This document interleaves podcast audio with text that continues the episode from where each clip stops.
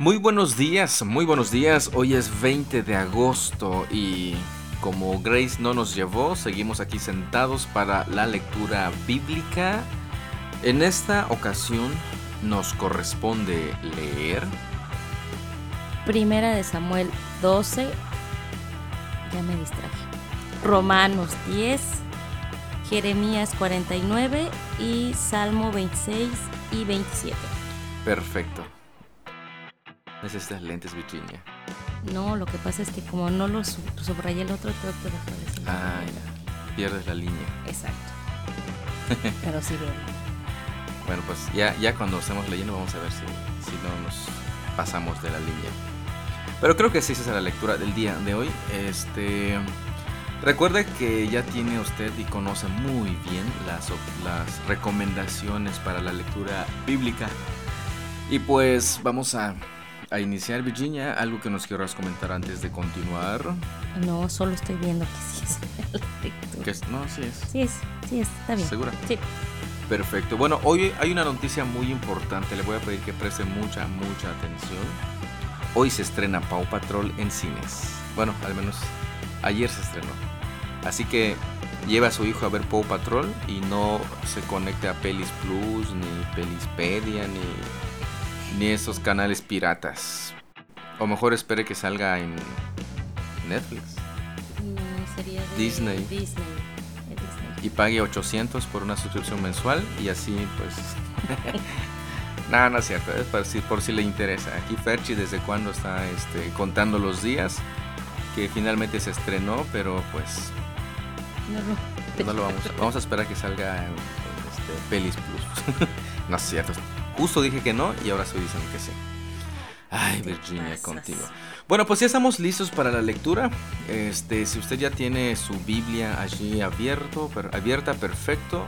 Su cafecito, su té champurrado, este, capuchino, lo que usted vaya a tomar, pues este, ya este, prepárese para la lectura. Yo no tengo café, mi cafetera se tronó, así que estoy utilizando una percoladora muy, muy buena, concentrada. Cafecitos listos, Comenzamos. comenzamos. Primera de Samuel 12. Entonces Samuel se dirigió a todo Israel. He hecho lo que me han pedido y se les ha dado un rey. Ahora el rey es su líder. Estoy aquí delante de ustedes, un hombre ya viejo y canoso, y mis hijos les sirven. He sido su líder desde mi niñez hasta el día de hoy. Ahora testifiquen contra mí en presencia del Señor y ante su ungido. ¿A quién le he robado un buey o un burro? ¿Alguna vez he estafado a alguno de ustedes? ¿Alguna vez los he oprimido? ¿Alguna vez he aceptado soborno o he pervertido la justicia? Dígamelo y corregiré cualquier cosa incorrecta que haya hecho. No, le contestaron ellos, nunca nos has engañado ni oprimido y nunca has aceptado soborno alguno. El Señor y su ungido son mis testigos hoy, declaró Samuel, de que mis manos están limpias. Sí, Él es nuestro testigo, respondieron. Fue el Señor quien designó a Moisés y a Aarón, continuó Samuel. Él sacó a sus antepasados de la tierra de Egipto. Ahora permanezcan aquí en silencio delante del Señor mientras les recuerdo todas las grandes cosas que el Señor ha hecho por ustedes y por sus antepasados. Cuando los israelitas estaban en Egipto y clamaron al Señor, Él envió a Moisés y a Aarón para rescatarlos de Egipto y traerlos a esta tierra. Sin embargo, los israelitas pronto se olvidaron del Señor su Dios.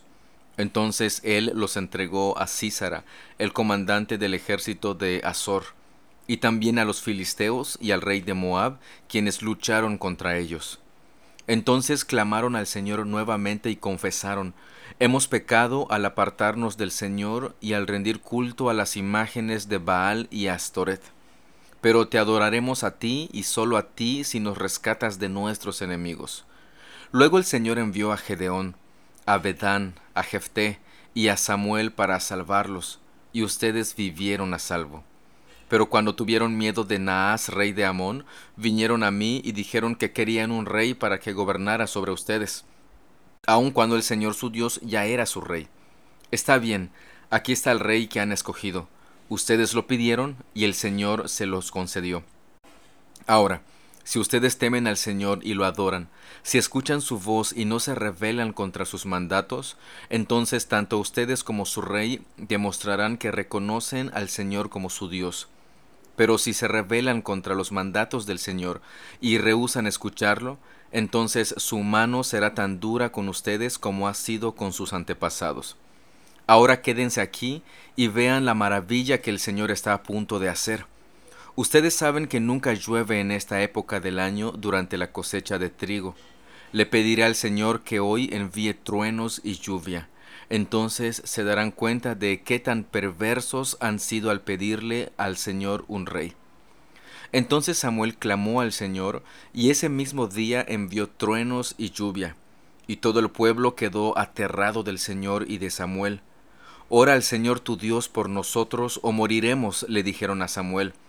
A nuestras faltas hemos agregado el pecado de pedir un rey. No teman, los tranquilizó Samuel. De verdad han hecho mal, pero ahora asegúrense de adorar al Señor con todo el corazón y no le den la espalda.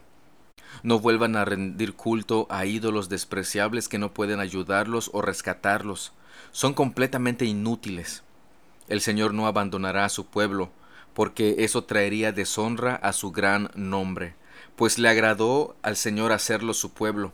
En cuanto a mí, ciertamente no pecaré contra el Señor al dejar de orar por ustedes, y seguiré enseñándoles lo que es bueno y correcto.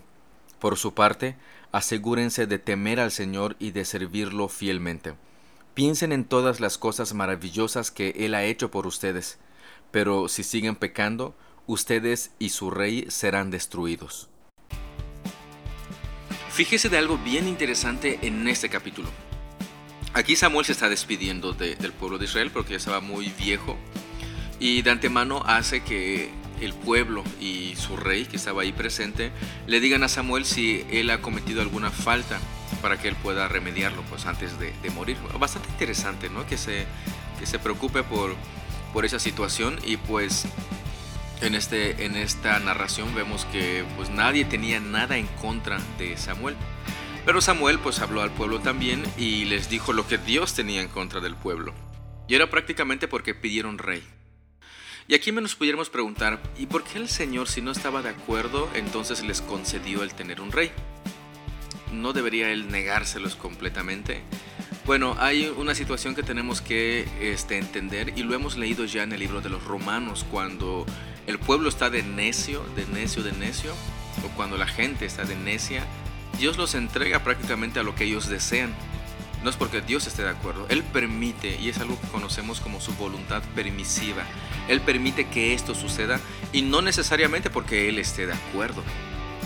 Y pues aquí le reprocha Samuel al, pueblo por haber pedido un rey y haber despreciado, como hemos visto antes, a, Dios como su rey.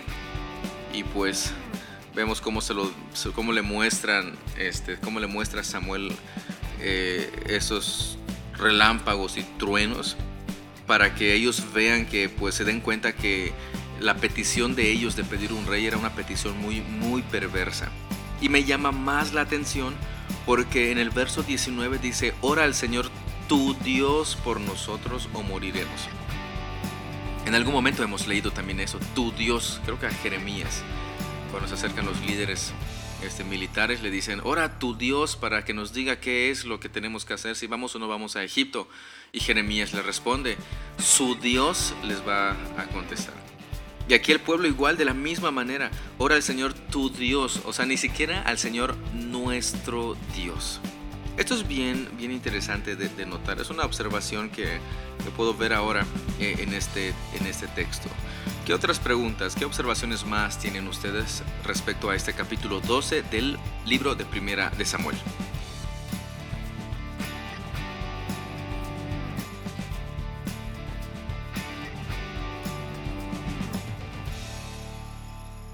Romanos 10 Amados hermanos, el profundo deseo de mi corazón y mi oración a Dios es que los israelitas lleguen a ser salvos.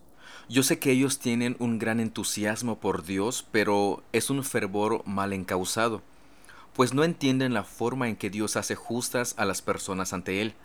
Se niegan a aceptar el modo de Dios y en cambio se aferran a su propio modo de hacerse justos ante Él. tratando de cumplir la ley. Sin embargo, Cristo ya cumplió el propósito por el cual se entregó la ley. Como resultado, todos los que creen en Él son hechos justos a los ojos de Dios. Pues Moisés escribe que la ley exige obediencia a todos sus mandatos para que una persona llegue a ser justa ante Dios. Pero el modo de la fe para hacernos justos ante Dios dice, no digas en tu corazón, ¿quién subirá al cielo para hacer bajar a Cristo a la tierra? Ni tampoco digas, ¿quién descenderá al lugar de los muertos para volver a Cristo de nuevo a la vida? En realidad dice, el mensaje está muy al alcance de la mano, está en tus labios y en tu corazón. Y ese mensaje es el mismo mensaje que nosotros predicamos acerca de la fe. Si declaras abiertamente que Jesús es el Señor y crees en tu corazón que Dios lo levantó de los muertos, serás salvo. Pues es por creer en tu corazón que eres hecho justo a los ojos de Dios y es por declarar abiertamente tu fe que eres salvo. Como nos dicen las Escrituras, todo el que confíe en Él jamás será avergonzado. No hay diferencia entre los judíos y los gentiles en ese sentido. Ambos tienen al mismo Señor, quien da con generosidad a todos los que lo invocan, pues todo el que invoque el nombre del Señor será salvo. Pero ¿cómo pueden ellos invocarlo para que los salve si no creen en Él? ¿Y cómo pueden creer en Él si nunca han oído de Él? ¿Y cómo pueden oír de Él a menos que alguien se lo diga? ¿Y cómo irá alguien a contarles sin ser enviado? Por eso, las escrituras dicen, qué hermosos son los pies de los mensajeros que traen buenas noticias. Sin embargo, no todos aceptan la buena noticia porque el profeta Isaías dijo, Señor, ¿quién ha creído nuestro mensaje? Así que la fe viene por oír, es decir, por oír la buena noticia acerca de Jesucristo. Pero pregunto, ¿de verdad el pueblo de Israel oyó el mensaje? Claro que sí. El mensaje se ha difundido por toda la tierra y sus palabras por todo el mundo. Vuelvo a preguntar, ¿entendió realmente el pueblo de Israel? Por supuesto que sí, pues incluso en el tiempo de Moisés Dios dijo, Despertaré sus celos con un pueblo que ni siquiera es una nación, provocaré su enojo por medio de gentiles insensatos. Luego Isaías habló audazmente de parte de Dios y dijo, Me encontraron personas que no me buscaban, me mostré a los que no preguntaban por mí. Pero con respecto a Israel, Dios dijo, Todo el día les abrí mis brazos, pero ellos fueron desobedientes y rebeldes. En algún momento quizá nos hemos jactado, personalmente me había jactado de que las personas en el lugar donde yo trabajaba decían, híjole, eres diferente, oye, tú eres muy buen trabajador, oye, ¿por qué te fuiste? Pues la persona que este, se quedó en tu lugar, pues nada más no la está haciendo. Y entonces yo decía, ah, pues qué bueno que están sabiendo que soy cristiano, soy creyente y mi deber es hacer un buen trabajo. Y entonces dije, misión cumplida. Pero al leer este libro eh, de Romanos, este capítulo en Romanos, este, pues el apóstol Pablo dice que eso no es suficiente. ¿Qué es lo que una persona debe de ver o escuchar para creer? No es que seas un buen empleado o el mejor empleado, que no estoy diciendo que no lo seamos. No es que seas una persona ejemplar, altruista, no, para nada. Lo que este pasaje nos está diciendo a partir del, bueno, en el verso 14 y en el verso 15 es, empieza con un par de preguntas. ¿Cómo pueden ellos invocarlo para que los salve si no creen en Él? ¿Y cómo pueden creer en Él si nunca han oído de Él? ¿Y cómo pueden oír de Él a menos que alguien se lo diga? ¿Y cómo irá alguien a contarles sin ser enviado? Por eso las escrituras dicen, qué hermosos son los pies de los mensajeros que traen buenas noticias. Y es que es predicarles, hablarles del Evangelio, de estas buenas noticias, para que puedan creer en Él. Porque en todo caso creerían más en mí porque soy un buen y excelente empleado y dirían pues quiero ser como Misael. Pero no estarían siendo salvos, yo no puedo salvarlos. Ni mis actitudes, ni mis formas correctas, ni mi pulcritud, ni mi altruismo, nada de eso los puede salvar, aunque ellos estén imitándolo bien y mejor. El mensaje del Evangelio es lo que los salva. y pues no necesitamos siquiera que alguien envíe a alguien porque nosotros ya estamos ahí, entonces ¿por qué no aprovechamos? Y aparte de dar testimonio del cambio que ha hecho Dios en mi vida, presentarles a ese Dios que me capacita y me hace hacer lo que hago. Pero el personaje principal siempre debe ser Dios, no yo.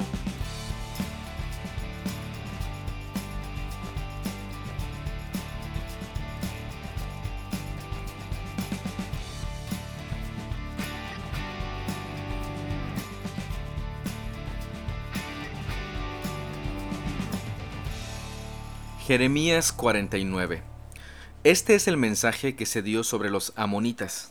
Esto dice el Señor. ¿No hay descendientes de Israel para que hereden la tierra de Gad? ¿Por qué ustedes, adoradores de Moloch, habitan en sus ciudades? En los días futuros, dice el Señor, haré sonar el grito de guerra contra la ciudad de Rabá. Se convertirá en un montón de escombros, y las ciudades vecinas serán quemadas. Entonces Israel volverá a tener la tierra que ustedes le quitaron, dice el Señor. Clama, oh Esbón, porque la ciudad de Jaí quedó destruida. Lloren, oh habitantes de Rabá, pónganse ropa de luto. Lloren y giman, escondidos detrás de los arbustos, porque su dios Moloch será llevado a tierras lejanas, junto con sus sacerdotes y funcionarios. ¿Estás orgullosa de tus fértiles valles, hija rebelde? Pero pronto se convertirán en ruinas. Confiaste en tus riquezas y pensaste que nadie podría hacerte daño, pero mira, yo traeré terror sobre ti, dice el Señor, el Señor de los ejércitos celestiales. Tus vecinos te expulsarán de tu tierra, y nadie ayudará a tus desterrados cuando huyan. Sin embargo, yo estableceré el bienestar de los amonitas en los días venideros. Yo, el Señor, he hablado. Este es el mensaje que se dio acerca de Edom. Esto dice el Señor de los ejércitos celestiales. ¿No hay sabiduría en Temán? ¿No queda nadie que pueda dar sabios consejos? Dense la vuelta y huyan, escóndanse en cuevas profundas, habitantes de Dedán, pues cuando yo traiga desastre sobre Edom, a ti también te castigaré. Los que cosechan uvas siempre dejan algunas para los pobres si de noche vinieran los ladrones, ni ellos se llevarían todo. Pero yo despojaré la tierra de Edom, y no habrá lugar donde esconderse. Sus hijos, hermanos y vecinos serán todos destruidos, y Edom no existirá más. Pero protegeré a los huérfanos que queden entre ustedes, también sus viudas pueden contar con mi ayuda. Así dice el Señor, si el inocente debe sufrir, ¿cuánto más tú? No quedarás sin castigo, debes beber de esta copa de juicio, pues juré por mi propio nombre, dice el Señor, que Bosra se convertirá en objeto de horror y en un montón de ruinas. Se burlarán de ella y la maldecirán. Todas sus ciudades y aldeas quedarán desoladas para siempre. He oído un mensaje del Señor. Se envió un embajador a las naciones para decir, formen una coalición contra Edom y prepárense para la batalla. El Señor le dice a Edom, te haré pequeña entre las naciones, todos te despreciarán. Has sido engañada por tu propio orgullo y por el temor que inspirabas en los demás. Vives en una fortaleza de piedra y controlas las alturas de las montañas. Pero aun si haces tu nido con las águilas en las cumbres, te haré caer estrepitosamente, dice el Señor. Edom será objeto de espanto, todos los que pasen por allí quedarán horrorizados y darán un grito ahogado a causa de la destrucción que verán. Será como la destrucción de Sodoma, Gomorra y sus ciudades vecinas, dice el Señor. Nadie vivirá allí, nadie la habitará. Vendré como un león que sale de los matorrales del Jordán, y atacaré a las ovejas en los pastos. Echaré a Edom de su tierra, y nombraré al líder que yo escoja. Pues ¿quién es como yo? ¿Y quién puede desafiarme? ¿Qué gobernante puede oponerse a mi voluntad? Escuchen los planes que tiene el Señor contra Edom y contra la gente de Temán. Aún sus hijos pequeños serán arrastrados como ovejas, y sus casas serán destruidas. La tierra temblará con el ruido de la caída de Edom, y su grito de desesperación se oirá hasta el mar rojo. Mira, el enemigo cae en picada como un águila, desplegando sus alas sobre Bosra. Aún los guerreros más poderosos estarán en agonía como mujer en trabajo de parto. Este es el mensaje que se dio acerca de Damasco. Esto dice el Señor. El temor se apoderó de las ciudades de Amat y Arfad porque oyeron los anuncios de su propia destrucción. El corazón de ellos está agitado como el mar cuando hay una tormenta furiosa. Damasco se volvió débil y toda la gente trató de huir. El miedo, la angustia y el dolor se han apoderado de ella como una mujer en trabajo de parto. Esa ciudad famosa, ciudad de alegría, será abandonada. Sus jóvenes caerán en las calles y morirán. Todos sus soldados serán matados, dice el Señor de los ejércitos celestiales. Y prenderé fuego a las murallas de Damasco, que consumirá los palacios de Ben Hadad. Este es el mensaje que se dio acerca de Cedar y los reinos de Azor, que fueron atacados por Nabucodonosor, rey de Babilonia. Esto dice el Señor: Avancen contra Cedar, destruyan a los guerreros del oriente, tomarán sus rebaños y carpas, y sus pertenencias y camellos les serán quitados. Se escucharán voces de pánico en todas partes. Somos atemorizados a cada paso. Corran y salven sus vidas, dice el Señor. Gente de Azor, escóndanse en cuevas profundas, porque Nabucodonosor, rey de Babilonia, ha conspirado contra ustedes y se prepara para destruirlos. Levántense y ataquen a esta nación tan confiada, dice el Señor.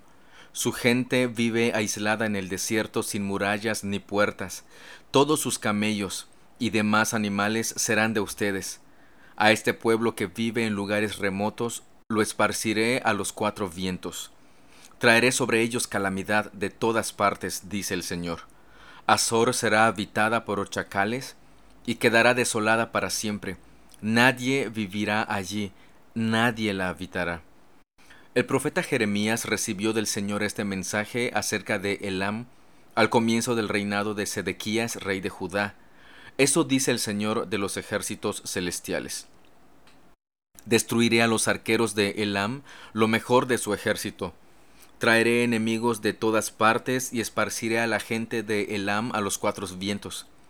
Serán desterrados a países de todo el mundo. Yo mismo iré con los enemigos de Elam para destrozarla. En mi ira feroz traeré gran desastre. Sobre el pueblo de Elam, dice el Señor, sus enemigos lo perseguirán con espada hasta que yo lo destruya por completo. Estableceré mi trono en Elam, dice el Señor, y destruiré a su rey y a sus oficiales. Sin embargo, en los días que vienen, restableceré el bienestar de Elam. Yo, el Señor, he hablado. Note por favor que hasta ahorita en, en, contra de varias ciudades el Señor ha emitido juicio, ha hablado juicio en contra de ellas. Pero solamente hasta ahorita a dos les ha dicho que va a restablecer el bienestar. El primero fue Edom y ahora está siendo Elam. En, en este caso, en este capítulo, este restablecerá este, el bienestar de Elam. Y en el capítulo anterior que leímos va a ser en, en el versículo 47 dice que el bienestar de Moab, perdón, no de Edom, el bienestar de Moab. ¿Por qué esas naciones sí? ¿Por qué las demás no? Una pregunta que nos hemos estado haciendo y que si la curiosidad nos gana, pues tendríamos que, que investigar. ¿Qué preguntas, qué otras observaciones encuentra usted en este texto, aparte del juicio de Dios en contra de estas naciones y el castigo que prácticamente van a recibir? ¿Por qué las otras no iban a recibir este bienestar como Edom y como Elam? ¿No le causa como que curiosidad esto? Salmo 26 Declárame inocente, oh Señor, porque he actuado con integridad. He confiado en el Señor sin vacilar. Ponme a prueba, Señor, e interrógame. Examina mis intenciones y mi corazón, pues siempre estoy consciente de tu amor inagotable, y he vivido de acuerdo con tu verdad. No paso tiempo con mentirosos, ni ando con hipócritas. Detesto las reuniones de los que hacen el mal, y me niego a juntarme con los perversos Me lavo las manos para declarar mi inocencia. Vengo ante tu altar, oh Señor, entonando un cántico de gratitud y contando de todas tus maravillas. Amo tu santuario, Señor, el lugar donde habita tu gloriosa presencia. No permitas que sufra el destino de los pecadores, ni me condenes junto con los asesinos. Tienen las manos sucias de maquinaciones malignas y constantemente aceptan sobornos. Pero yo no soy así, llevo una vida intachable. Por eso rescátame y muéstrame tu misericordia. Ahora piso tierra firme y en público alabaré al Señor. Salmo 27. El Señor es mi luz y mi salvación. Entonces, ¿por qué habría de temer? El Señor es mi fortaleza y mi protege del peligro. Entonces, ¿por qué habría de temblar? Cuando los malvados vengan a devorarme, cuando mis enemigos y adversarios me ataquen, tropezarán y caerán. Aunque un ejército poderoso me rodee, mi corazón no temerá. Aunque me ataquen, permaneceré confiado. Lo único que le pido al Señor, lo que más anhelo, es vivir en la casa del Señor todos los días de mi vida, deleitándome en la perfección del Señor y meditando dentro de su templo. Pues Él me ocultará allí cuando vengan dificultades, me esconderá en su santuario, me pondrá en una roca alta donde nadie me alcanzará entonces mantendré mi cabeza en alto, por encima de los enemigos que me rodean. En su santuario ofreceré sacrificios con gritos de alegría, y con música cantaré y alabaré al Señor. Escúchame cuando oro, oh Señor, ten misericordia y respóndeme. Mi corazón te ha oído decir, ven y conversa conmigo. Y mi corazón responde, aquí vengo, Señor.